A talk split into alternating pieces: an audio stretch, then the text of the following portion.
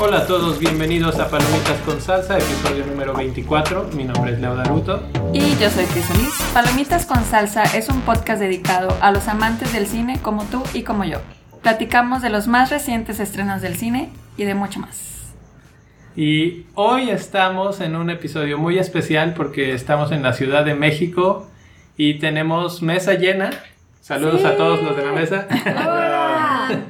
Estamos con nosotros Edgardo López. Mariana. Mara. y vamos a platicar sobre la película de Yesterday que está basada en el básicamente en la discografía de los Beatles.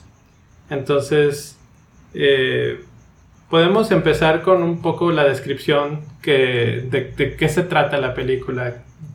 Sí, la película pues es básicamente de un- una persona que por alguna extraña razón él puede sol- él puede recordar solamente todas las canciones de los Beatles comparado con toda la gente que vive en, en este mundo que no sabe que existían los Beatles. Entonces en eso se desarrolla esta película y mm, pues escuchamos bastantes temas icónicos de esta banda.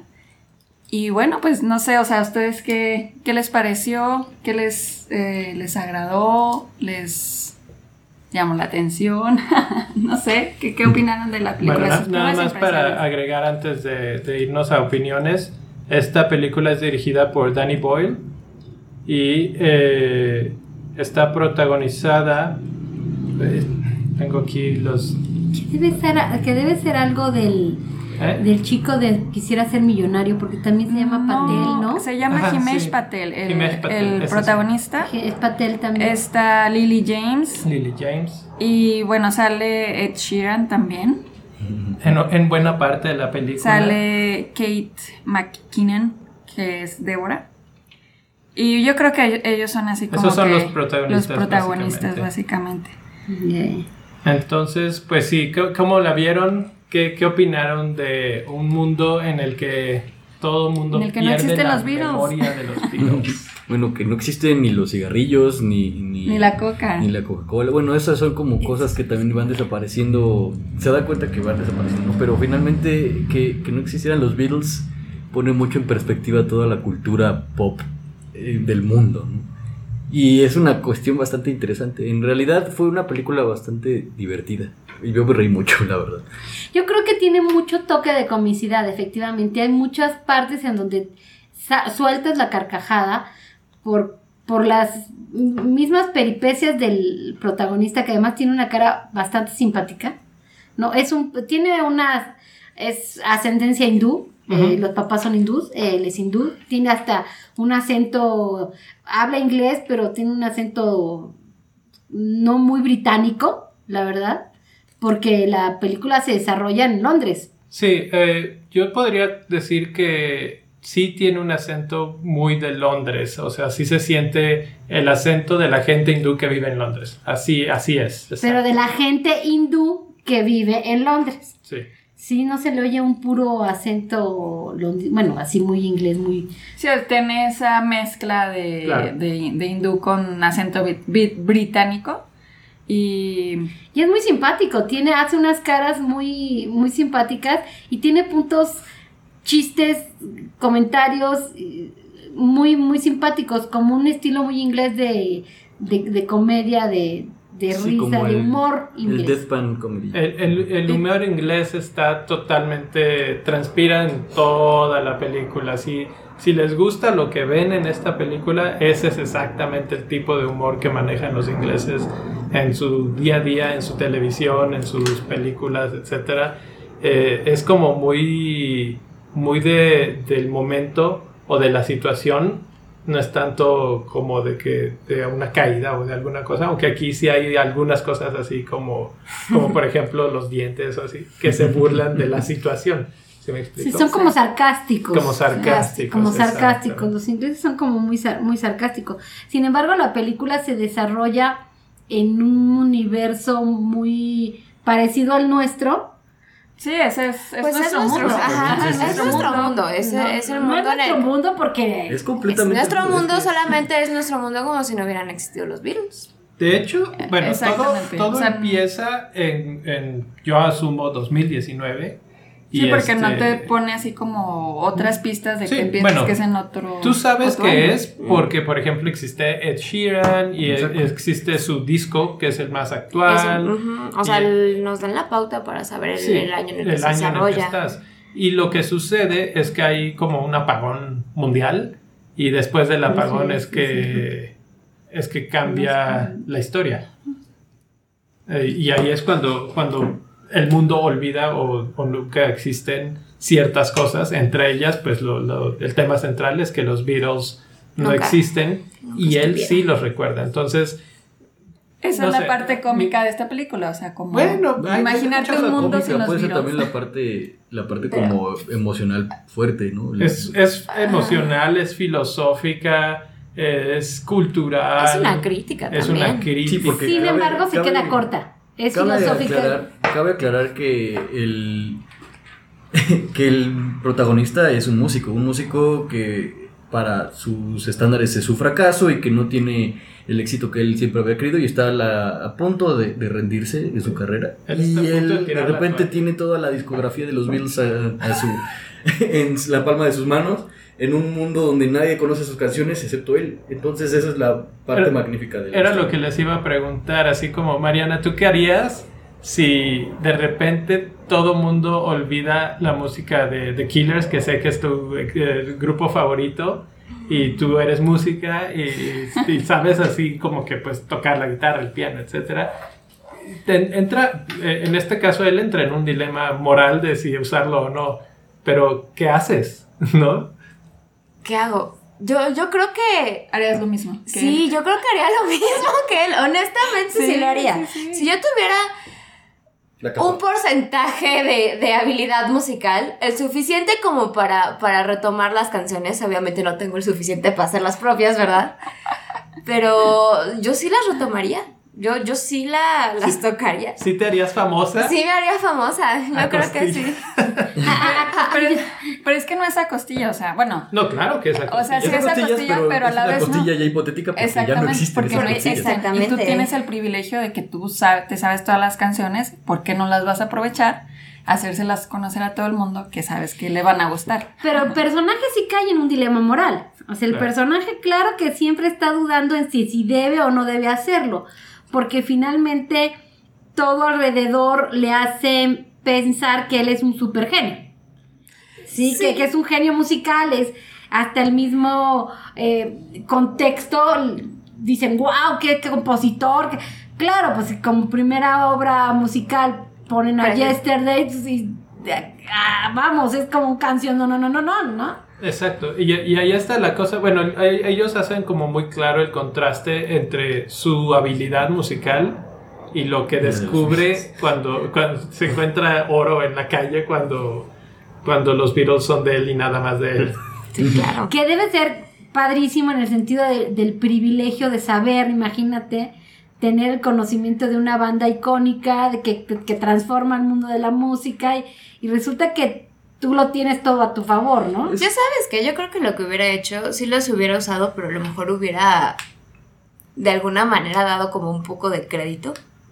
Pero es que no Pero es que no podía-. ¿A quién se lo das? Nadie lo conoce. Nadie Ah, los claro. conocía. ¿A quién le das el crédito? O sea, vamos a empezar desde el punto de vista de que él sí empezó diciendo Que son los Beatles. Sí. Yo no, yo- o Sí, sea, claro. porque le preguntan, ¿cuándo escribiste esta canción tan hermosa? Y él dice, yo no la escribí, la escribió pues, los Beatles. Sí, claro. Sí. Y entonces todo el mundo se queda así de, ¿Los bichos? ¿los qué? Y entonces es, es uno de esos momentos cómicos en los que corte a, él va a la computadora, abre Google y... Y solo no- tiene un insecto en la pantalla. los Beatles. Y entonces, eh, pues él intenta empezar por el lado, el punto de vista de, bueno, no es mi música, yo lo reconozco. Pero después se da cuenta del potencial que tiene en sus manos.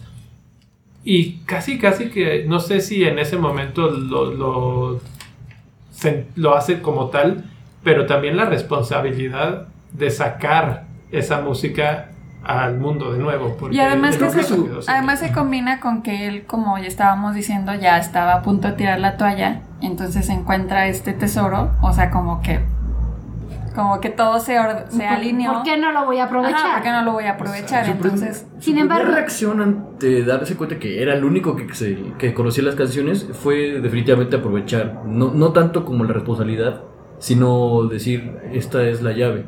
Claro. Esta es la sí. llave del éxito. Que además, perdón que yo lo diga, no, no, le, no le sucede tan inmediatamente, ¿sí me explico? Hay un momento en donde él dice, ni con los Beatles soy bueno, ¿no? o sea, ni, ni Sí. con estas canciones soy bueno. Entonces, cae en una tal, un- en una, en un proceso de suerte también cuando este, este cantante va Sheeran. No, pero. Sí, porque ah, él lo Sí, escucha. hay, hay, hay como varios. Bienvenidos a la Ciudad de México. Eh, sí, hay varios momentos que te dan esa referencia porque incluso él dice, yo pude haber escrito las canciones de David Bowie y aún así No nadie me pelaría. Nadie Y, este, y ahí hace la referencia de David Bowie porque David Bowie sí existe en este mundo. Hay otras cosas que no existen, como Oasis, por ejemplo, Sí. que, este, que a nadie le importa.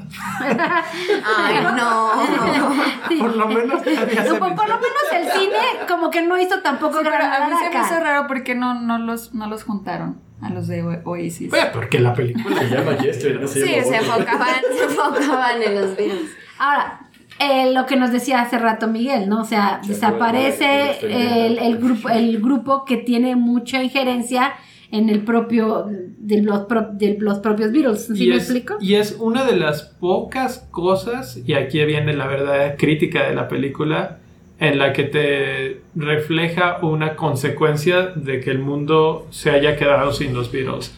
Porque la película, a mi parecer, se queda muy corta en explorar ese concepto que es súper interesante, súper profundo en ciertas formas, de cómo sería el mundo Sin si los Beatles. no existieran. Sobre todo si haces una analogía, por ejemplo, con el, el de la mariposa, como el con el efecto mariposa, que ahí nada más es una Una- línea, una palabra, una mirada, y entonces con esa mirada, con esa línea que no dijiste, con esa palabra, todo cambia, ¿no? Y Sí. aquí resulta que quitan a toda un- una banda que revoluciona la música, que es este parteaguas para muchas otras bandas Sí. musicales, y, y la película entonces sí se queda muy tibia en no explicar o no explorar o no explotar este punto de qué sucede eh, si el mundo no hubiera tenido a los.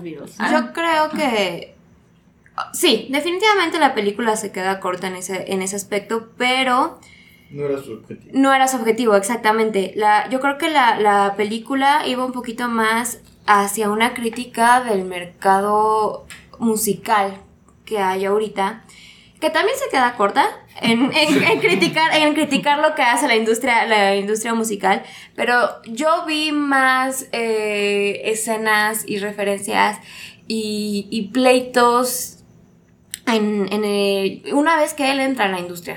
¿No? no fue tanto. La película nunca se enfoca en, en, en lo social en cuanto a qué le pega la falta, la falta de los virus. Que es Ah. una verdadera pena que... Que es una pena, la verdad. A, a mi parecer siento que el tema era como muy amplio, muy extenso, así como que el, el- lo que querían abarcar, entonces por eso se siente Sí. tibia, o sea, porque no... Era como muy ambicioso. Era muy tocan ambicioso, muchos- porque tocan por ejemplo muchos- comparado con, con películas como Bohemian Rhapsody, eh, Rocketman que son similares se podría decir ellos estaban hablando como de una sola cosa por ejemplo Bohemian Rhapsody eh, Freddie Mercury Rocketman eh, Elton John y como que esta Yesterday es como que no existen los virus pero es como mucho como que Claro, pero creo que este, más bien el enfoque de esta película no es un. Es un what if, pero es mucho más como.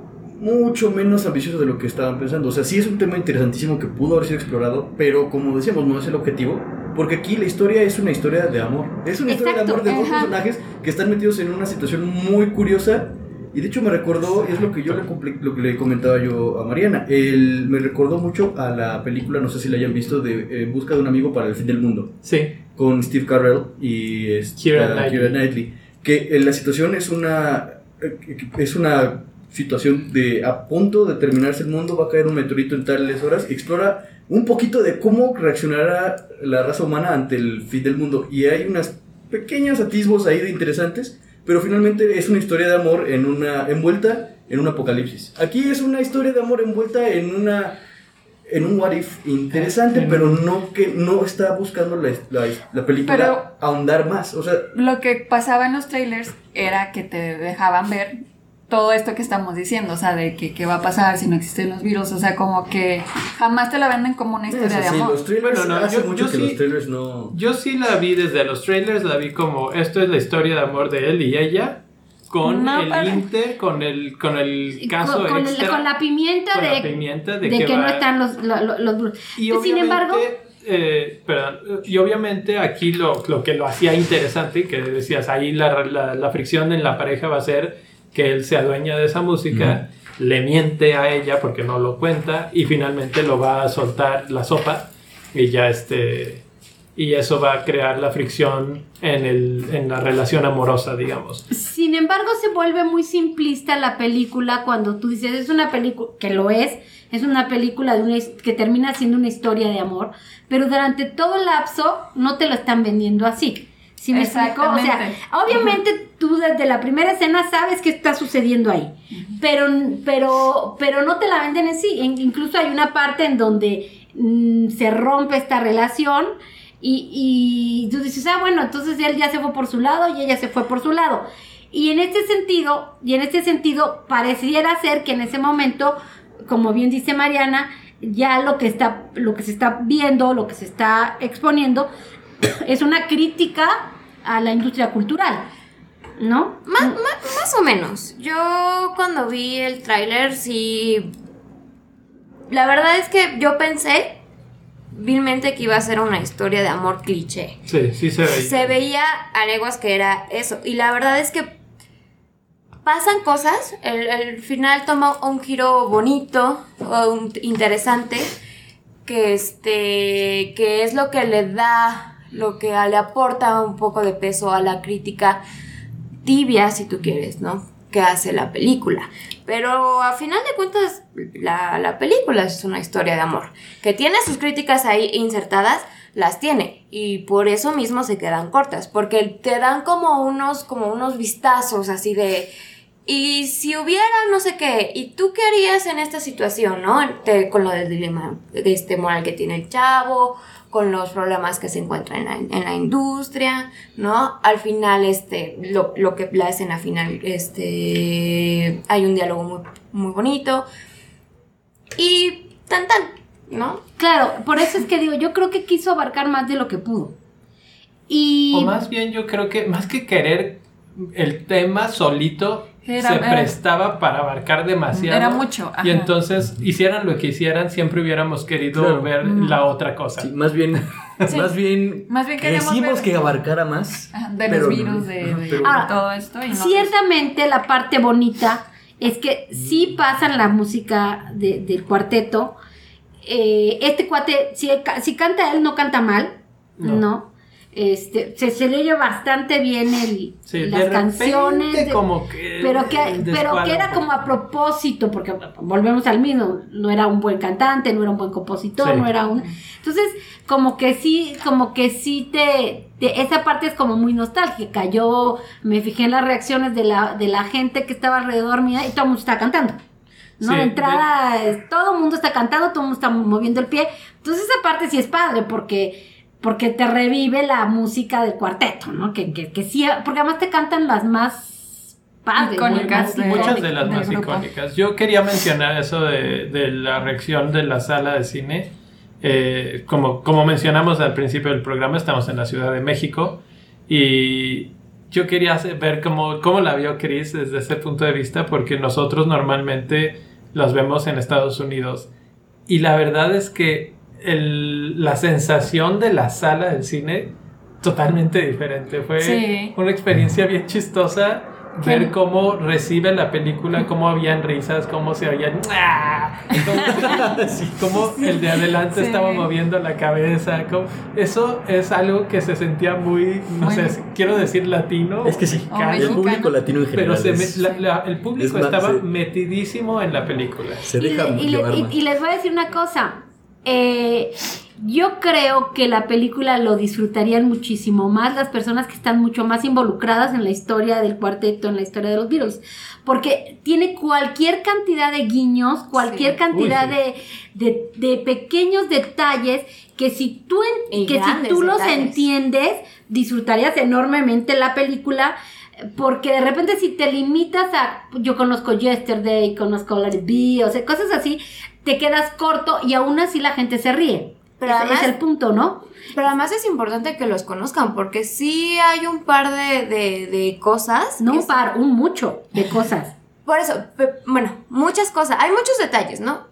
Pero esos detalles para mí son parte fundamental de lo que construye la crítica. sí, esa crítica. Si tú no conoces la historia de los Beatles, tú no vas a entender por qué hay esta fricción entre lo que está haciendo la industria de la música, en, en lo que te presenta en la película y, y, pues, lo que pasa. podemos Pues, hablar eh, un poquito de la ajá. crítica que mencionas, que es creo que uno de los pilares fundamentales de, de la película, que es cómo se maneja hoy la industria y cómo se manejaba en esos tiempos. Y una de las cosas que ellos hacen, literalmente te lo, te lo dicen así en la cara, que es, él está haciendo todo aquí. Él escribe la música, él escribe las canciones, él las interpreta, y esto es algo que ya no ocurre hoy. Ahora hay un grupo de 16 personas escribiendo y armando una canción, y siempre hay fulanito, fit, fulanito, ¿sí? Y entonces siempre hay alguien más cantando con alguien más para hacerlo famoso, popular o bien hecho o lo que sea. O, la propia venda. imagen que le manejan a este cuate, ¿no? O sea, llega la, rep- la representante y le da una serie de críticas que, que, que sin ningún toque de decencia ni de mm, eso sí es bárbara la crítica que le hace entonces este y todo el mundo se ríe ¿no? y están, están destruyendo a un ser humano y todo el mundo ja ja ja ja ja ¿no? pero pero yo me iba un poquito más hacia el hacia el punto nostálgico la película finalmente es nostálgica porque te está tocando a un grupo que hace tiempo no existe, ¿no? Que es icónico, pero que además en ese mundo no existe. Entonces toda la película trae como estos dejos de, de recordar las cosas que, que pasan sin que sea un spoiler. Hacen bromas de las canciones, ¿no? Lo, lo, lo, lo del 64, por ejemplo, ¿no?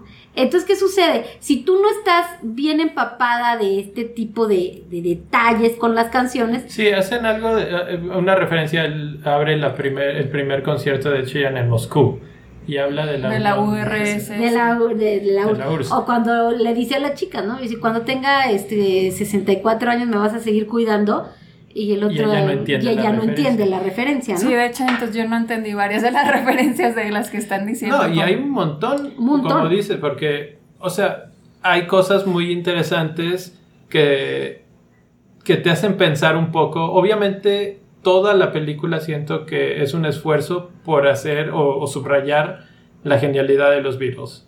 Y, este, y él llega a un punto en el que, primero, el tipo es buenísimo para acordarse de las canciones, porque Sí. se saca un montón. Excepto el yu- no, ¿cuál? Este Eleanor Rigby. Eleanor Rigby. Sí, eh, tiene problemas con algunas, pero se acuerda y- bastante y también bien de la mayoría. completa unas, algunas frases Mm, Sí. cuando no se acuerda. Pero entonces llega un punto en el que él dice, es que tengo que ir a, a Liverpool, tengo que estar en el lugar donde ellos estuvieron, tengo que caminar a Abbey Road, tengo que estar en Penny Lane, tengo que ir a los Strawberry Fields, porque no puedo interpretar estas canciones, no puedo hablar de estas canciones sin, Sin estar sin ahí. estar ahí, no las puedo sentir Pues de bien. hecho también hay una parte que este Sheeran le pregunta a él de que ¿en qué te basaste para escribir la de Strawberry Ajá. Fields? Y él No, no fue Strawberry No, no, eh, eh. Hey Jude. Hey Jude, ajá, y que le explica esta historia del niño. que no sé si es la verdadera historia, pero ahí es donde Sí entra. es la verdadera Sí, la historia, mira. Entonces eso yo no sabía, la Es verdad. lo que te digo, son estas referencias que si tú no conoces, te las vas a brincar, pero la película sigue siendo divertida, la película sigue siendo para cantar, la película sigue siendo este nostálgica. Viéndolo desde ese punto de vista es como un humor inteligente, o sea, como Claro. que cómo te meten las referencias y porque yo la verdad no me di cuenta de Está, esas está cosas. muy bien ejecutada desde el aspecto de, de dirección y de producción porque la va llevando muy bien en, en, esa, en ese terreno. O sea, sí va conectando los puntos y Sí. haciendo los, las bromas, los chistes, etcétera, de tal forma que van cayendo en su lugar. La- la- Orgánicamente. orgánicamente. Ahora, ya metiéndonos a la crítica, obviamente hay una, un mundo de distancia entre cómo producía la música los Beatles y cómo se produce la música ahora. Y cómo, cómo esta parte de, de comercializar las obras maestras, sí se vuelve dinero, dinero y dinero. O sea, a, a la escena de la... De, de hecho, la- hay una frase que dice al- muy al final que dice: En el nombre del El dinero. dinero, sí, sí. en el nombre del dinero, deténganlo. Sí. Este, o la, o la juntita esa donde todo el mundo está aplaudiendo, ¿no? Ah, esa junta es muy buena también. Eh, eh, bueno, esa, esa, Yo en esa escena. Esa escena es la de mayor crítica. Sí. si quieren, ahorita ruda. platicamos un poco más de, de eso en spoilers. ¿Algún otro comentario general? A mí me gustaría hacer un comentario general y es el hecho de, de el, el personaje principal se va deteriorando también, ¿sí? Y se va deteriorando al grado de que pasa lo que pasa, ¿no?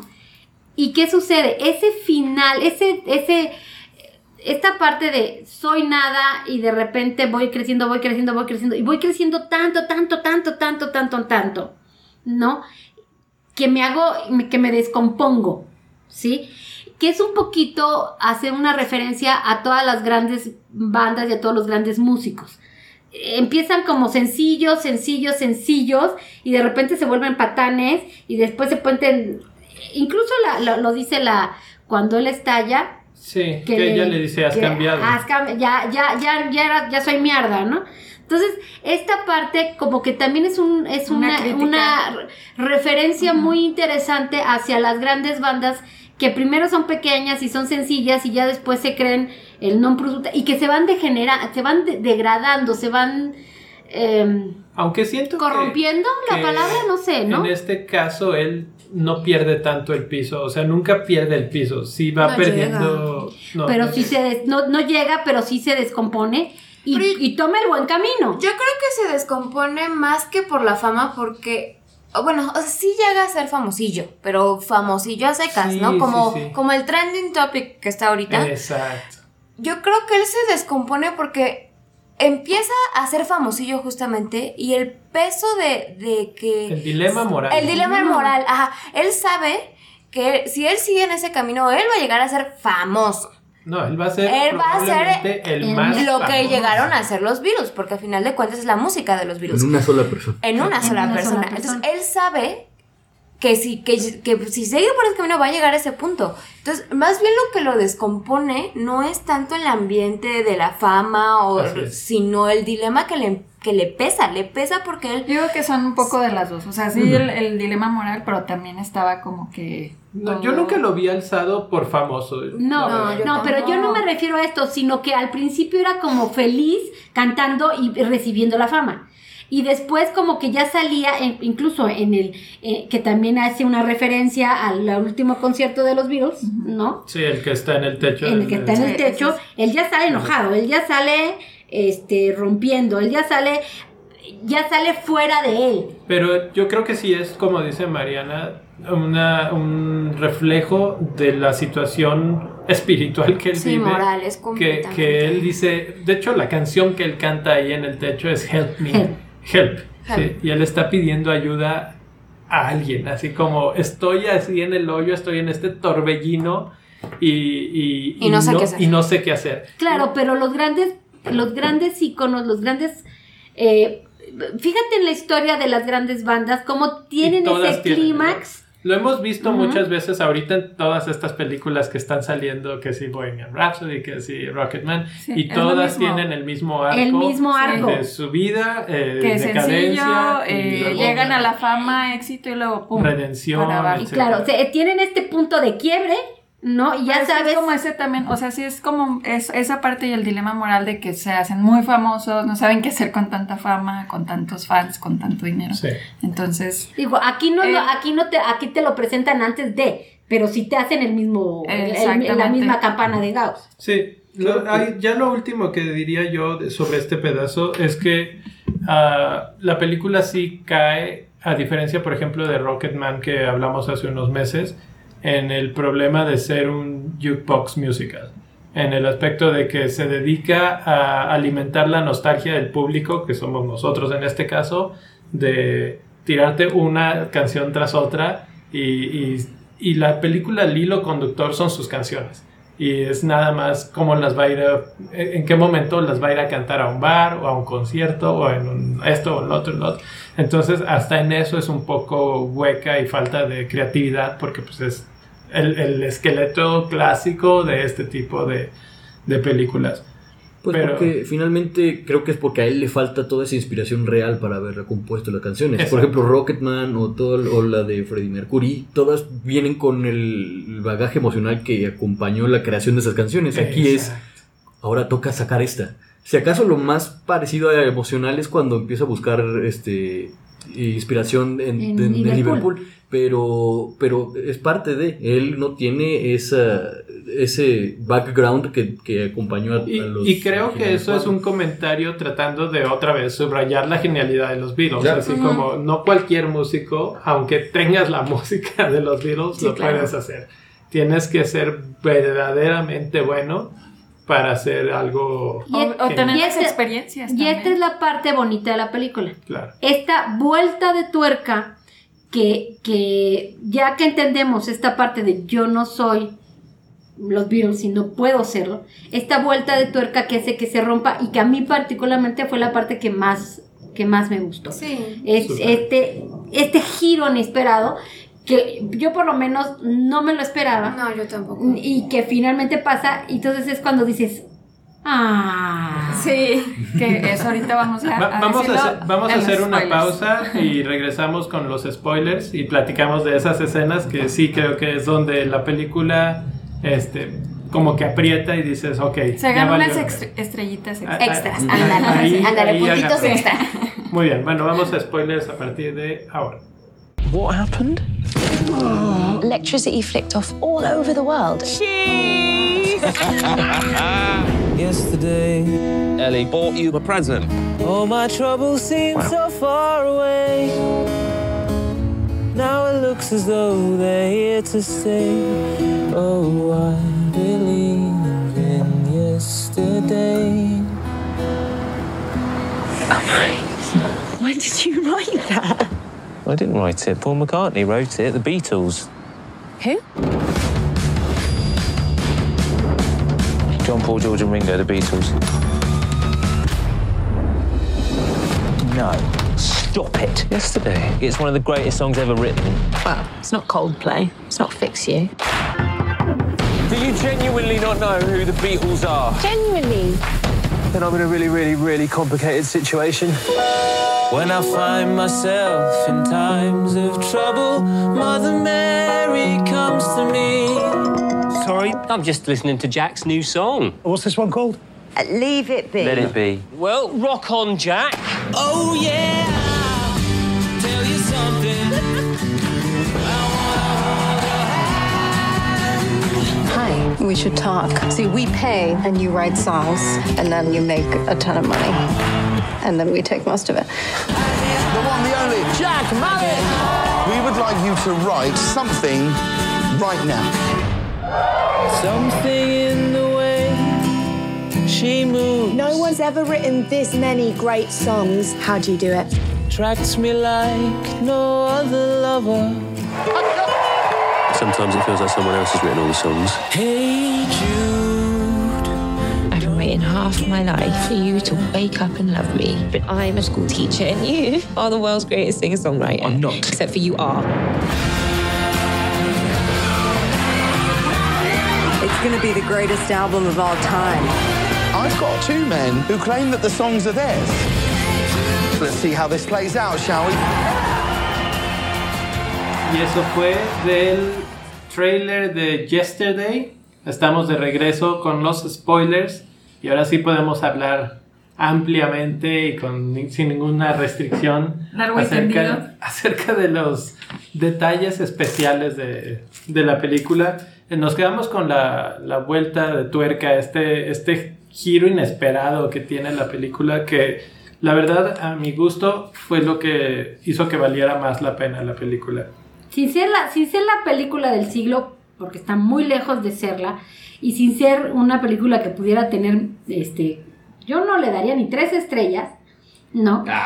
Todavía no llegamos a la puntuación. Bueno, tiene razón. Pero digamos que la parte bonita de la película es que durante la primera parte, cuando el, el personaje principal empieza a, a sacar la música, a, a- a grabarla y todo, se ven un par de personajes, un hombre y una mujer, que te dan la sensación de que ellos saben que hay un plagio ahí. Entonces, la mirada de estos personajes hacia el cantante es así como de, oye, estás robándote la música de los Beatles. Sí, nu- nunca te lo dicen Nunca. expresamente, pero te dan a entender Que, la, que ellos que- también recuerdan a los Beatles. a los Beatles y, Y dicen, entonces te hacen a ti como espectador preguntarte qué va a pasar, qué van a hacer ellos, porque ellos también saben. Y ellos ya se dieron cuenta. Otra cosa que a mí me llama la atención de eso es que ¿por qué a ellos no les afecta el apagón? Pues O sea, porque no, como que no eso no te lo explican. Ah, porque para esto, el- el- el- todo esto sucede porque 12, se- 12 segundos en todo el mundo se va la luz. ¿Sí? Y a partir de esos 12 segundos es que se olvidan las cosas o cambian, eh, se vuelve este, esta realidad alterna y por eso es que no están los virus y por eso es que no está este, el La cigarro Coca. o la Coca-Cola. Entonces, Ni Harry Potter. bueno, Harry es que esa es Potter. la parte final, ¿no? Sí. Pero el caso es que estos dos individuos están presentes en la conferencia de prensa de este cuate, donde va a estar el lanzamiento del disco, y, y- y se les queda viendo, traen un submarino amarillo, y después de horas que se esperan, los logran pasar con, con Malik, porque así se llama el, el protagonista.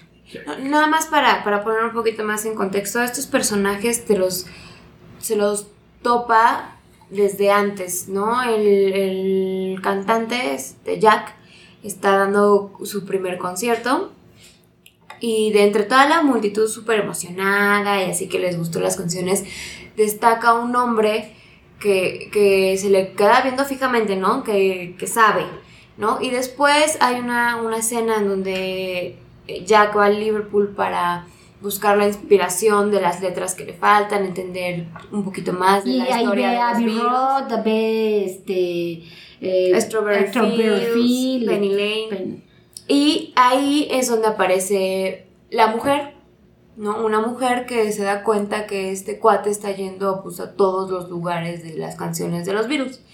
Y después Ya ya, que- es cuando llegan juntos Ay. y tú piensas que... Para el Pero- desenlace. Para el desenlace, tú Pero lo que pasa es que ellos siempre su, su actitud es así como que medio... Pero misteriosa, siempre te dejan de- ver así de, yo sé que tú estás mintiendo. Exactamente. Sí, Pero Ni siquiera es- te lo explican así. No. O sea, No, pero te lo Pero dejan, te lo dejan ver. te lo dan a entender. solo hay miradas. solo hay y- miradas. Y, como Por eso crees. Cuando Sospechosismo, cuando está buscando el otro, el señor ruso en Google o que vea a este Malik y, Y- y se pone a, leer- a ver fijamente el título de las canciones de su disco y que se ve sorprendido. 20, es- le cae el se 20. entiende que le cae el 20, pero no te dice nunca. que Nunca, sabe.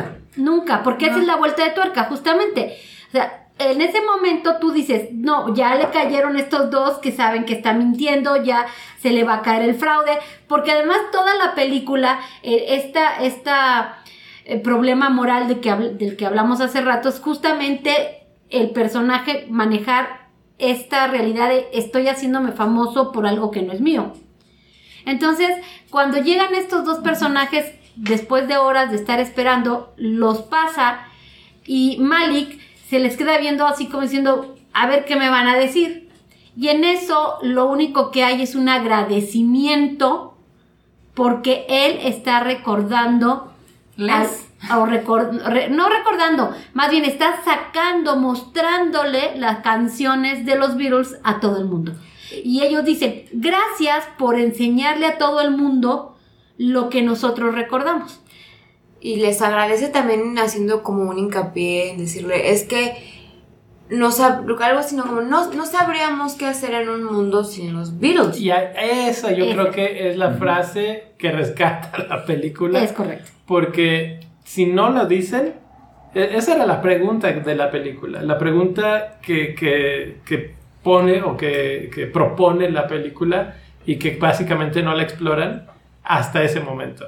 En el momento que ellos le dicen, es que creímos que los habíamos perdido para siempre y tú los estás rescatando porque nosotros nos acordamos de las canciones pero no somos músicos, no las podemos interpretar, no las podemos sacar de nuevo y tú sí. Tú sí cantas. Gracias por regresarlos a- al mundo porque, porque los extrañábamos. Y él encuentra en ellos alguien con quien poder hablar, porque él mismo dice, es que estaba viviendo en un mundo en el que yo sentía que nadie me entendía, Que nadie hablaba mi idioma. que nadie hablaba mi idioma, y, y para él era tan frustrante no poder comunicarse y decir, es que esto es, Es de genios. ent- entiéndanme, esto es de genios. Esto es de genios. Esto no es cualquier cosa. Exacto. Y aquí hay, esta escena es muy bonita porque se ponen a bailar los tres en un intento de no olvidar a los Beatles. Y eso es muy padre de la película, esa es la parte bonita que dices, "N- no puede haber un mundo sin ellos, ¿no? Y qué bueno que los traes otra vez a colación y además los vamos a gozar. Y además también ellos le dejan un regalo a él. Ah, sí, lo Le- Que le- le, le dejan la dirección para ir a visitar a John Lennon. Sí, que ese sería el Que siguiente es punto como- que de hablar aquí de los spoilers, que John Lennon no, No muere. se muere. No muere. Y vive feliz a sus 78 años. Se casó y vivió toda su vida. Que, que yo me quedé esperando a ver si mencionaban con yo quién se no. casa. Pues no, no dicen, no lo supone, ¿no? No, Sí, no yo, me, yo me imagino que sí. Pero No, sí, Puede no. ser su primera esposa o puede. No, porque puede sí dice que, que, se- cualquiera. que fracasó dos veces o una cosa así habla. No. Pero lo cierto es que abren la puerta y tú ves a John Lennon. O sea, el está actor está súper bien caracterizado. La, la reacción Pero- del cine me encantó. Todo el mundo. Todo se, el mundo. se escuchó el, el suspiro colectivo de ver a John Lennon a sus su- supuestos 78 años. Yo sí sentí emoción. Y eso que ni siquiera soy tan fan de los Beatles. Ajá. Yo sí me quedé como con ese pequeño nudo en el pecho. De, ay, Yo No le no se estuviera sí, bien. Sí, por- porque además en ese momento sí te cae el 20 como cuando le dan la dirección, sí te cae el 20 como de que, de que va a ir a, a buscarlos, ¿no? Y te esperas a McCartney, te esperas a Harrison porque este, no, este, a Ringo va. De hecho, porque yo pensé que iba a ver a McCartney. Yo también pensé que iba a ver a Porque es el que está vivo, el único que está vivo en no, este momento. no, también está Ringo. Pero, Pero es el que está como más Sí, activo como más en el activo. en el- entonces yo dije, va a ir a ver a, a Paul McCartney. Y resulta que abren la puerta y. John oh, Lennon. John Lennon. Perfectamente Eso bien bueno. caracterizado, Eso ¿no? estuvo muy bueno Y, en la película. y ahí también hay un mensaje, o el segundo mensaje bueno de la película, muy bonito, porque se ponen a platicar. Él está emocionadísimo, como yo creo cualquiera, como dice, así como, oye, es que estás vivo, ¿cuántos años tienes? Y le dice 78 y le hace, Viví. sobreviviste hasta los 78 años. Y el otro, necesitas ayuda psicológica. Oye, ¿De qué me estás hablando? Pero porque hasta le pide un abrazo, ¿no? Y Sí, dice, le- le- le- "Si lo quieres". abraza y, le- y el otro obviamente no entiende qué es lo que está pasando, pero de ahí le dice que, que, que se siente no tener éxito o como, como no, no haber tenido éxito y él le contesta, ¿de qué me estás hablando? Yo tuve éxito. El éxito es Ser hacer- feliz ser haciendo, feliz lo, que, haciendo lo que te lo gusta. que te hacer. gusta, sí. Y además también esta escena es muy importante porque el, el personaje principal llega también a él en un momento como de... Pues de, En la mucha duda. encrucijada, en la en la encrucijada. que, es- que no sabía para dónde irse. Y esta visita a John Lennon lo hace como Tomar su decisión. tomar su decisión, abrir su mente a través de estos mensajes muy bonitos que le da de la vida Sí, de- sí, sin embargo, y pero- del trabajo. Sin embargo, creo que los mensajes que, que el protagonista da al final de la película son mucho de los mensajes que le dieron el par de personas mayores que Y también Lennon. recuerdan, junto con, la de, con los de Lennon, que, que- que también recuerdan a los Beatles. Aquí es, aquí es importante aclarar que algo que no habíamos dicho, él empieza a ser un ídolo y lo quieren convertir en el mayor ex, este, mayor, eh, eh, no sé, ídolo musical, el, el genio, Ícono, el, el- el genio musical. O sea, él va a cargar con toda la fama de los Beatles. O sea, Así es. eh, él, él va a hacer Y eso es su lo que los. Beatles eran en su momento. Él solito. Y Él ese es su conflicto, porque él sabe, yo puedo hacerlo. O sea, él, él entiende en ese momento que musicalmente lo puede lograr, pero siempre sabrá Que no que es no el es genio. su música. Y que no es un genio. Y exacto. que no es un genio. Entonces, Porque- ese es el problema que él vive. Y cuando conoce a las dos personas que le dicen gracias por sacar la música de nuevo, él dice, no estoy haciendo algo malo. Estoy regresándole a la gente, al mundo, mundo, a lo- los Beatles.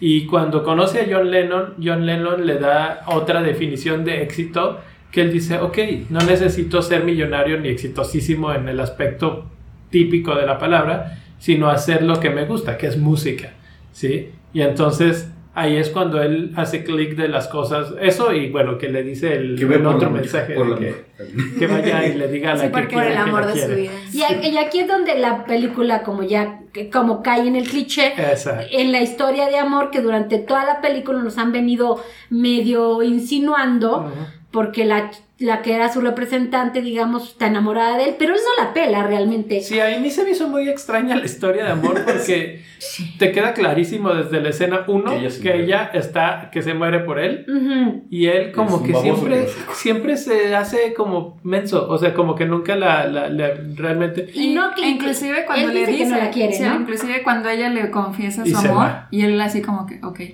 Sí, O sea, pero él mismo y, dice y al no. final ya dice que la ama, hace como Y que siempre y en sí, qué siempre momento la ama, la amaba. Yo creo que como sí. que nunca lo mostró así realmente. Lo que yo sentía era como que él le tenía miedo a ese compromiso de... de- Como que se conocen desde hace tanto tiempo. Desde la secundaria, desde el primer concierto que ella está tras bambalinas. Ajá. Que, que él tiene miedo a, a cambiar esa relación tan buena que tiene con ella por una relación de otro tipo, más amoroso. Porque hay un encuentro ahí que no se lleva, o sea, un encuentro íntimo que, que- que al final los dos rechazan y él la ve perdida cuando ella encuentra como otra persona.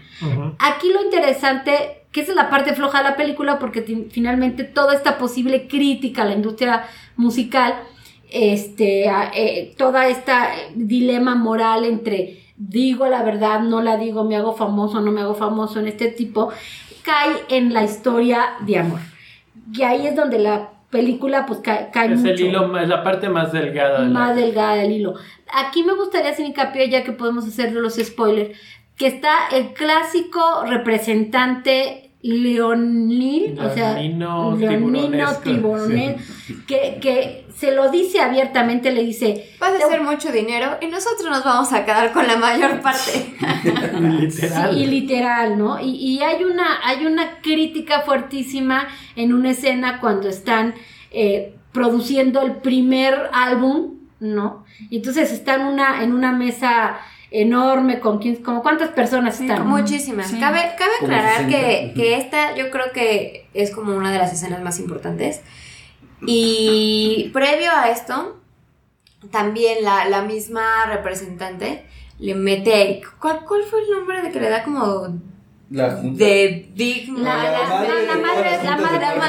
la madre de todas las juntas. ¿no? O sea, hasta el nombre de la triste junta. Entonces, aquí la, la, la- porque además la, el personaje de la, de la representante, pues te enseña todo lujo. O sea, es una cosa impresionante de lujo. No, incluso se lo describe, se lo dice así, de que gracias a ti no solo me compré mi nueva casa en Malibu, sino me compré toda la playa. La playa. to- toda, to- toda la playa. Entonces, está este personaje de lobo feroz, de, de, de- de- el diablo, por decirle algo, cantándole y susurrándole al oído todo el tiempo de vas a ser millonario y vas a ser famoso y quieres, dímelo si quieres, si quieres tomar el elixir. O sea, está este, este personaje muy, muy del mal, ¿no? Que se contrasta con el personaje bonito de los de Lennon y de los dos de los dos personas mayores. Y está esta junta, esta junta maestra, esta madre, junta madre, en donde están determinando cómo se va a llamar el, el El álbum. primer álbum de él. De él. Y él propone los nombres de los álbumes de, de originales. Sgt. Pepper, y- White Album y Abbey Road. Pero también es, es, eh, se me hizo curioso el comentario, eh, por ejemplo, en el de White Album, Ah, que es le dijeron demasiado blanco. Y eso es muy, muy 2019. Ah, sí. Sí. Así Pues, que está ahorita pasando- nada puede ser muy de un lado porque no, ¿cómo, es, cómo puede ser? Ah, claro. sí. O, o- o, por ejemplo, el, el no, no es, ¿cuál es el otro que? Abbey Road. Abbey Road. El de Abbey Road dice, es que eso es una simple calle, ¿no? O sea, y él sé que y cada vez que dicen esto, el pobre personaje principal Malik se- lo están como aplastando, o sea, están como aplastando a sus Su- ídolos, están aplastando Su a- identidad. pues Pero- la identidad de la gente que él reconoce como la genio, ¿sí? Ahora, además, más allá de lo, de lo personal, ¿no? De que a él personalmente le aplastan sus ídolos, no es cuestión de que a él le quiten sus ídolos, es cuestión de que están yendo en contra de los Beatles. O sea, que a ti te Pero es que digan... también ellos no sabían. No saben, No, pero, pero esa- ese es el- ese es el punto, es la cuestión. ¿Cómo ahorita en este, en este, en este universo paralelo no importan? Así los iban a vender.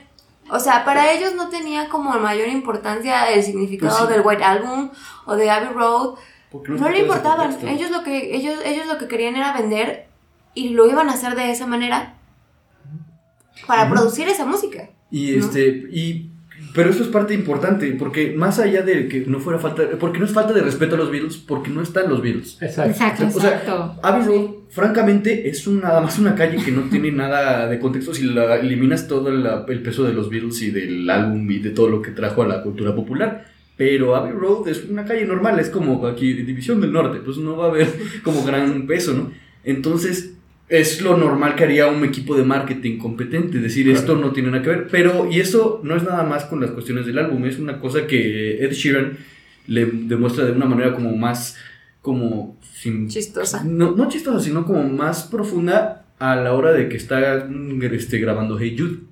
Aquí hay, Hey Jude que viene con una canción, perdón, perdón. Sí, lo que pasa es que quería yo, eh, no habíamos perso- no habíamos comentado que uno de los perso- personajes principales es este. Sheeran. es- que es quien descubre a Malik, quien le da la, la, la oportunidad de, de ser quien es, le pide que vaya y abra su, su concierto, ¿no? Eh, O sea, es como su mentor. ¿Sí me explico?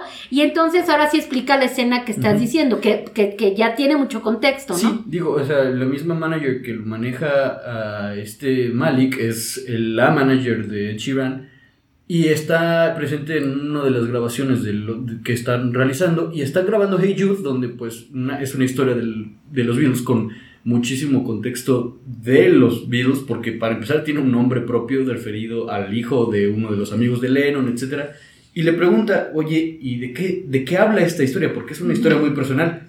Y Malik, pues, responde con lo que él se sabe de trivia de, de los Beatles, pero el mismo, el mismo Ed Sheeran, que él es un verdadero compositor, le dice, este, no te creo. Esto, porque, y ahí es donde se da cuenta Malik que no son suyas las canciones. Él puede interpretarlas, él Lo puede ser el quiera. único que tiene, puede ser como el guardián de ese como Tesoro. conocimiento, de ese tesoro que ahorita está pensando en darle al mundo y que es lo que quiere hacer al final, pero se da cuenta que no son suyas No y eso es uno de los mensajes importantes de la Y película. aquí hay otro mensaje que pensé que era el que, que también ibas a comentar, que cuando él está gra- grabando eh, eh, este, Hey Jude, el- la comercialización, Mm. la mercadotecnia dice, no, no puedes poner Hey Jude porque eso es como, suena muy personal. Entonces, no, le- lo- el comentario es que Jude es un nombre que ya está anticuado y que ya no pegaría, o bueno, no decir ya no no es correcto, es más bien, ¿por qué le pones hey Jude? Mejor ponle hey dude, porque eso es así como más actual.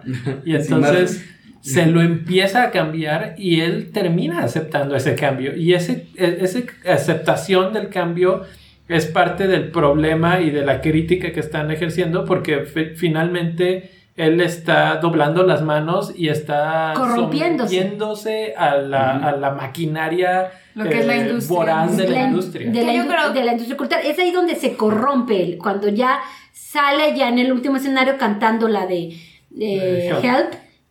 Que, que tiene un ritmo espantoso. Sí, el arreglo es completamente diferente, es como más rock, así. Sí, pesado. Por eso, retomando la escena de, de la, de la junta, ¿no? Todas estas decisiones que, Ah, que pues, hacen acerca de, de, de, no, pues de dónde sacaste eh, White Album y de, así como de, estás loco, porque al final de cuentas para ellos solamente representan ventas. ventas, dinero, y, y es muy simpático porque al final de esta junta pasa algo que para mí me parece muy significativo. Y es el contraste entre cómo se hacía la música de los Beatles y cómo se hace la música ahora. Porque dice, no, ya después de todos estos nombres que nos diste, este, creo que ahora lo que vamos a decir es, este, tú el... el- The Only Man, ¿no? Tú The solo. Only Man, tú solo. Only Sí. Man. ¿Sí? Sí, que precisamente ellos dicen ahorita toda la industria se dedica a hacer duetos y se dedica a escribir las canciones con equipos de creación y de producción y no sé qué. Y si algo tienes tú de especial es que lo estás haciendo tú todo, Todo solo. solo. Y entonces por eso el álbum se va a llamar Yo Only solo. Solo- The Only Man, ¿no? Only Me One Man Only. One Man Only. One Man Exacto. Only. Entonces, ahí también te dan el contraste, ¿no? Hoy la industria para producir un disco es como 40 mil personas. En, la sala de juntas está atestada de, de, de, de, De de, gente- para, de, como de paleros que cada vez que hacen algo aplauden. Y él les dicen, no, no aplaudan. Y sí, ah, sí, jaja. Y vuelven a aplaudir, ¿no? Son, son como paleros. En este sentido, él se siente también muy agobiado. Él empieza a entrar en el shock de decir qué está pasando con la música de mis ídolos. Exacto. Y lo, y lo está, están destruyendo la música de mis ídolos. Y por ende me estoy destruyendo. Bueno, yo. en cierta forma la música solamente en Hey Jude se la, se la y la destruye. de Help. No, pero eso Ahí se yo creo que esa fue su arreglo- interpretación, su, su forma de, de de interpretarla. de- de- de- sí. Pero, pero poco a poco se veía que si, la, si seguía el camino Se en el le que iban a iba, cambiar. se, le iban a cambiar básicamente la E- historia. iban a de- dejar de existir los virus. como, sí. como tales. Y que, yo- que también creo que era algo pues, que tenía que pasar, porque él no es ellos. Y entonces ellos tomaron las decisiones que tomaron por cómo eran ellos, por la situación que se vivía en aquellos momentos, etcétera, etcétera. ¿Ibas a decir algo? Am, sí, o sea, aquí, o sea, obviamente ellos no tienen idea de quiénes son los virus y por eso como que ellos se sienten con la libertad de, de modificar la música de tal forma que la puedan vender. Pero entonces es ahí donde a mí, a cuando yo vi esa escena, lo que pensé fue como de, pues es que, claro, ¿no? Eh, es independientemente de, de la genialidad que te subrayan en todo el momento en la película, te están diciendo que son como genios, o sea, por naturaleza. De todas formas, el mercado no iba a aceptar, Eso me parece. no iba a aceptar esa genialidad pura.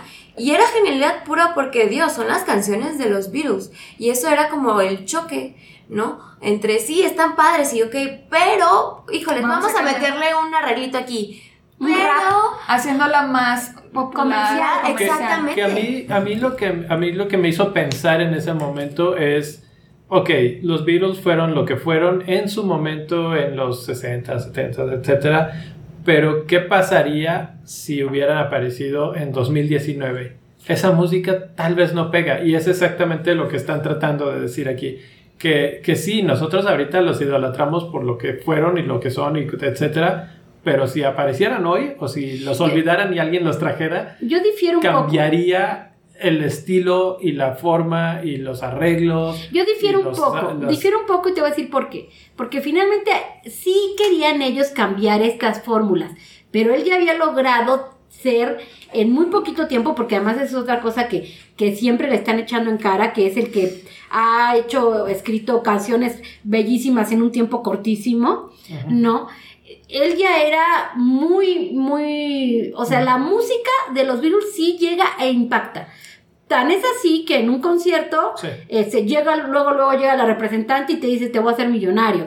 Y, y- y- y está contando los, los view en, en su concierto de apertura y bueno, los view están volando. O sea, yo creo que no demerita el- el- la, la música de los virus. Lo que pasa es que los, la, la industria cultural, el proceso de, de- de hacer cosas de, de masa, música. era, tenía, tenía que forzosamente modificar un poco, pero Así la es. música de ellos siempre se respeta porque él la toca de manera original.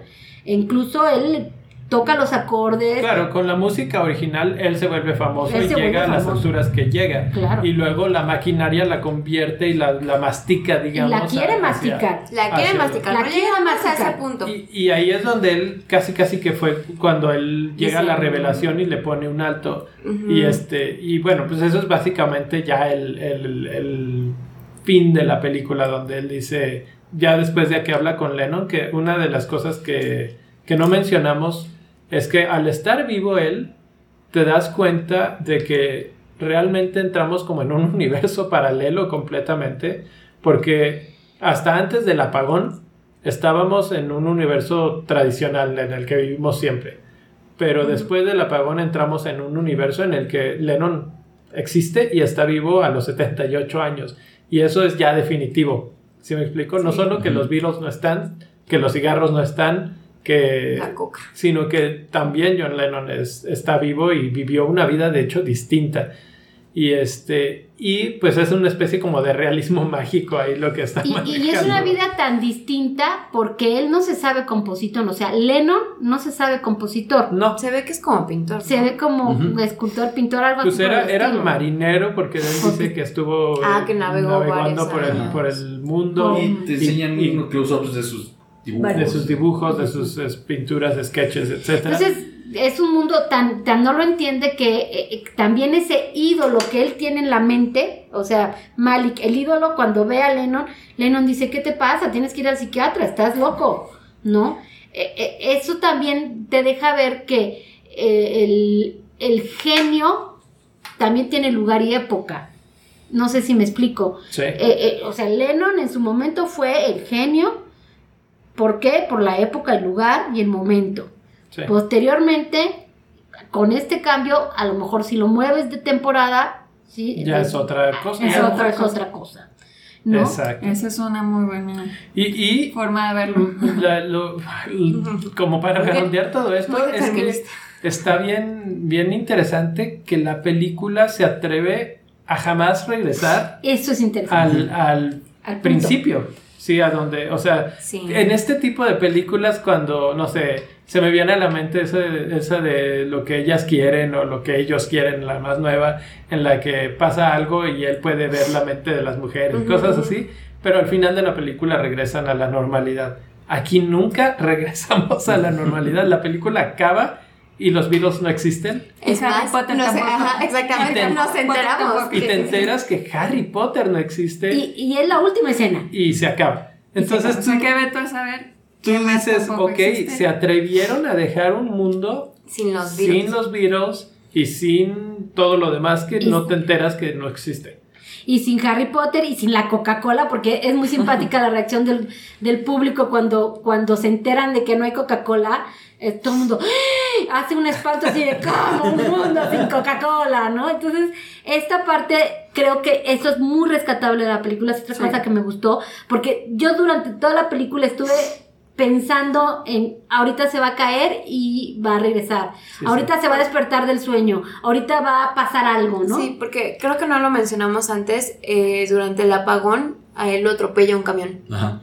Entonces, claro, sí, no, no lo había entonces, o sea, efectivamente el apagón es, se entiende que el apagón es el que hace lo- estos cambios en el mundo, pero él despierta un par de días después en el hospital. Entonces, como que al final tú supones que un golpe o... Que está en coma y está. No sé, que algo, ajá, no, no sé, algo está va a pasar. Incluso ahora que lo mencionas y, y como lo ponía Mariana ahorita, es que tú ves eh, que lo- le, lo- le pega el camión a su bicicleta y que él queda como inconsciente. Y tú podrías interpretar todo esto es un sueño. Ujú. Y nunca despierta de ese sueño, entonces en realidad no fue. Capaz que hasta se murió. O se murió algo. La escena de la bicicleta toda chueca que tiene ahí en su casa, ¿no? Ajá. O sea, Sí. es como una realidad que Sí. está ahí Sí. presente. Por eso te digo, entras en un universo paralelo, en un realismo mágico en el que ya no está tales cosas, pero que él sí las conoce y que, Ujú, que existen, etcétera, y que hay otras personas que las conocen y que las recuerdan y que las añoran, Entonces, e- e- esa parte creo que es lo más eh, rescatable Y juega de la mucho, película. juega mucho con ese es real o no es real al principio, creo, porque recién lo atropellan y se despierta, como que juega este, con la cámara un poquito en que hay unas partes que se ven desenfocadas porque los ve a través Sí, de la mirilla. como- y como justo de cuando le marca, justo cuando le marca a Ed Sheeran, Ajá. diciendo, es que te vi en tal, en tal lugar. Y él no le cree, obviamente dice, ah, no, pues es una broma. Y, y su acompañante, la chava, le dice, ah, seguramente es una broma. Le vuelve a marcar, es el Sheeran. No, pues tampoco. Y luego llega a la casa y se supone que es el Sheeran y lo vemos nada más a través como que de una modifica, así como de, de su vidrio de la mirilla y demás. Y seguimos sin verlo. Y eso hasta que ya le abre la puerta y, lo, y nos encontramos cara a cara con Ed Sheeran. Que yo la verdad estaba esperando nada más ver la nuca de el supuesto Sheeran o algo así. Y no, eh, resulta que fue una parte íntegra del- de la De la- historia. Y ahí estaba Ed Sheeran eh, En- en constantemente. Y eso es como que ahí te das cuenta de esto es real. Bueno, en teoría, ¿no? Para Ahora, a mí hay otro, ah, el- lo decía hace rato, a mí hay un personaje que me gusta mucho y es justamente este, este Sheeran, ¿sí? Él, él es el que le abre la puerta, el que reconoce la genialidad de, de Malik, que obviamente es Los de, de los Beatles, ¿sí? Y es un personaje muy tierno, un personaje Humilde. muy humilde, porque pues, ah, cuando Malik recibe las llamadas, le, le cuelga pensando que es una broma, pero él va hasta su casa y le dice, oye, es que te vi y, y me parece maravilloso, mi, mi grupo de apertura me canceló y quiero que tú abras, Sí. ¿no? Con una humildad impresionante. Y creo que eso lo reflejan todavía más en una escena en la que él hace como una especie de competencia a ver quién compone una canción en los próximos cinco minutos y el que compone la mejor canción pues gana. Y gana nada más como el reconocimiento. Y obviamente pues gana, ganan los Beatles. Y él acepta con, con gracia la derrota y dice, ¿sabes qué? Que aquí no hay ni votación. O sea, tú ganas y se acabó. Y eres un genio y eres el Shakespeare. No, el, El Mozart. El Mozart. Mozart, ese que él mismo dice, porque lo reconoce como un escritor y compositor hecho y derecho, Ed Sheeran dice, es que tú eres Mozart y yo soy Salieri. Porque él estaba ante la genialidad que eran los Beatles, que muchos no alcanzaban a ver, nada más a disfrutar, pero él la reconoce. Y- Exacto, él como músico la puede, la, la, la La alcanza sabe, a la- absorber y dice, es que esto es otra cosa.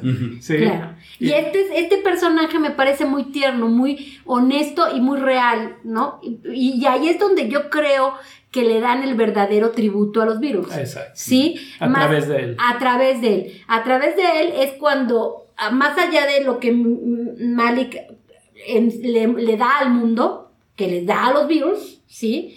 Y Yo creo que el verdadero tributo es cuando este compositor, este cantante de fama internacional, Se da cuenta de... se da de lo cuenta de grande lo que grande es. que, de que, de que es. Entonces, a mí me gusta mucho, mucho este personaje porque además está muy pausado, tiene mucha tranquilidad, siempre está muy abierto. Entonces, ¿qué sucede? En el, en el mundo vorágine, en la vorágine del mundo que se convierte en Malik, él siempre es una pieza tranquila, es una pieza de... Es como su piedra angular, que el, Sí. el que, el que lo maneja de tal forma que, que él siempre puede regresar. Y finalmente es al que acude para dar su mensaje final, que es con el que cierra la película. Y que es otra vuelta de tuerca. que es la segunda vuelta y que ya es cuando dices, ok, ya, ya decidió, ya llegó a su decisión y, y básicamente la decisión es que va a regalar Y regala. La, música de los, de los Beatles. Dice la verdad. Revela, ajá. Ajá, revela su verdad y, y regala la música Exacto. de los Beatles. que, que me parece la mejor decisión. O sea, al final la película se sale del embrollo en el que se mete de una manera elegante, porque él decide, ok, estoy haciendo algo que no es tan malo como parece, como yo me sentía muy culpable, pero ahora me voy a sentir muy, muy tranquilo de hacerlo.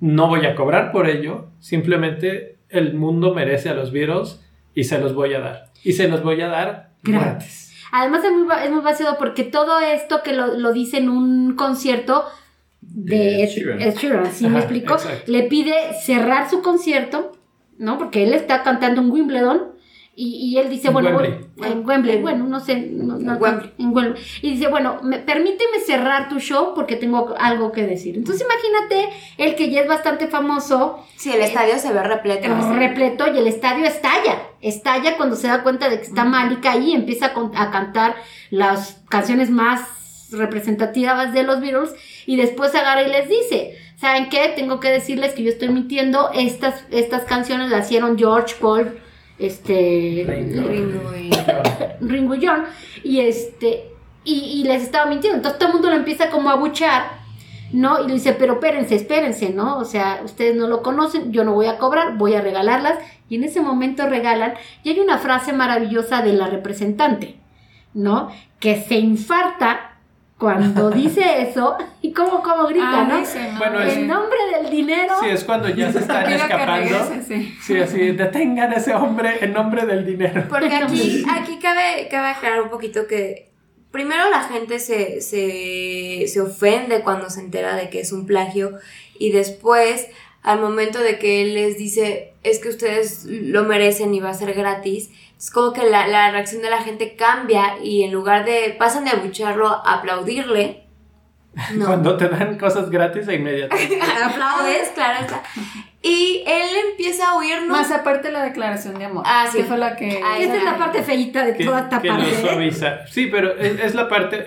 Toda la historia de amor Es es como la manchita de toda la No es mancha, o sea, es que es. Es lo más, más suave, es lo más ligero, lo lo más. más mundano. El más Más cliché, mundano. lo más cliché de Pero- todo. Pero no fuerza cliché o mundano, es malo. O sea, finalmente muchas de las canciones de los Beatles así son. Eh, Sí. Y la verdad es que tampoco está mal ejecutada y la historia de amor es hasta cierto punto bonita, etcétera y, y- Porque en eso cierra, en la historia de amor cierra. La película cierra en la historia de amor porque se ve que nacen hijos, se ve que están en el parque, Ah, se Y ve es que que ya, están... ya la historia ya contó lo que tenía que contar. Entonces ya, bueno, vamos a cerrar con este final feliz y, y, y nos vamos. y no está- Pero te digo, ahí es muy vaciado porque la cara de la representante es de muerte. Es Sí, de, pues acaba de perderlo todo. Pierde todo cuando él decide regalarlas, entonces las Imagínate sube. alguien que pierda los Beatles. Pues O sea, este, bueno, pero monetariamente los propios, Sí, los claro. propios, Porque los sí, propios Beatles perdieron a los Beatles porque la mayoría de sus canciones fueron compradas por Michael Jackson. Entonces, este, pocas canciones quedan en nombre del- de- en, en posesión de los verdaderos Beatles.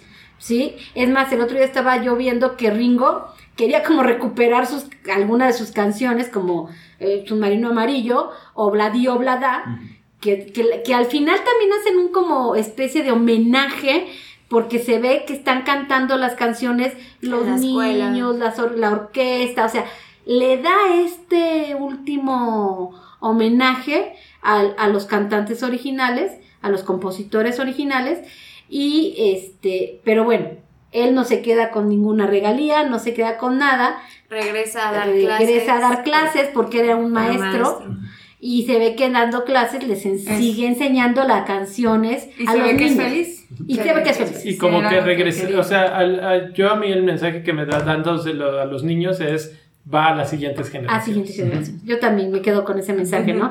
Que porque además todos los niños maravillados cantando obladi, oblada. Y es que creo que es algo muy común, ¿no? A varios, a menos, a menos- a nosotros nos tocó canciones de los Beatles de forma didáctica para aprender inglés, Inglés, o para sí, las claro. canciones de, de música, siempre era algo de los Beatles. Entonces, que esta, este, este regalo lo sigue a la siguiente generación para que no se olviden.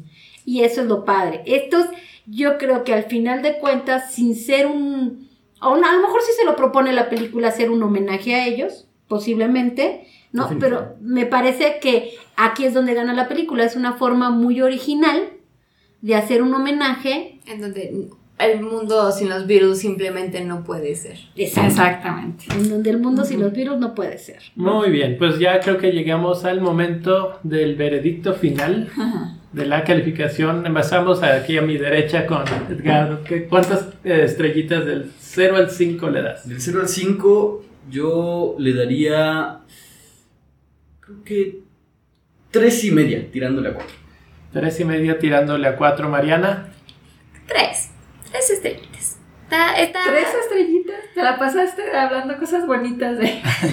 Es que yo, yo insisto, a mí me pasó, yo no tenía muchas expectativas de esta película cuando, cuando vi el tráiler. La verdad es que yo pensé que iba a estar muy, muy, muy mala. y Mala de una estrella. Sí, yo pensé que lo único bueno iba a ser que iba a escuchar un par de canciones de los Beatles. Y la verdad es que es el, el final, el- todo lo que pasa al final es un, es un giro bastante agradable. Pero pues no podemos dejar de reconocer que, que está. Se queda cortita. En- Pudo haber sido es pequeñita, sí, pudo haber sido mejor. Yo creo que tres estrellas eh, no está reprobada, pasa. Eh, eh, tres La estrellas ves. quiere decir buena. Ajá, Está bien. Está bien, véanla. ¿Crees? Bien. Yo le voy a dar 3.5 estrellas. 3.5, ya, ya van dos. Ya va a salir aquí mi profesión. A mí sí me sale debiendo varias cosas. Me sale debiendo que, que, la, que todo esto que analizamos ahorita es algo que la película no te da, que, que lo logramos rescatar a partir de un análisis. Y, y buscando todos los elementos. Me parece una palomera, una, una buena película para ir a comer palomitas con salsa Con salsa, claro. con salsa. Este, me parece que la historia de amor es, mancha mucho. O sea, Estorba. estorba, estorba. Y, y- y eso me, me- me- me- me choca mucho, me, me- me pega mucho, me golpea mucho. Entonces, yo escasamente le doy 3 y juro que me puedo bajar hasta 2.5. O sea, yo sí 2.5. Y ya viéndola con mucho gusto y oyéndola, tengo que decir que este cuate canta bien. Y toca bien. La música está muy fiel a la, a la versión Sí, original. no está mal no interpretada. está y mal eso sí lo hacen que, que todo es él. Sí. Nunca usan pistas o cosas así, Co- por lo menos no así. Y este, entonces yo sí 2.5 y por la música a lo mejor le subiría a 3, pero muy, muy escasamente a 3. Sin embargo, véanla y juzguenla ustedes, ¿no? Bueno, pues ya para cerrar, yo también le voy a dar 2.5. Creo que sí, fe- efectivamente lo que la rescata son los Beatles, es la música, que es un, es un tour de la nostalgia y de la música, y como dije, es un jukebox musical, y entonces, pues por eso es que es entretenida y buena. Bueno, además de que tiene sus momentos graciosos, etcétera, que, que la hacen buena, o sea, no, no es mala. Este, pero sí queda de ver con muchos aspectos, sobre todo en el aspecto de, de lo que puedes explorar, lo que tienes en tus manos Y no y explotaste. de- definitivamente te fuiste por la ruta más vacía, que es la historia de amor.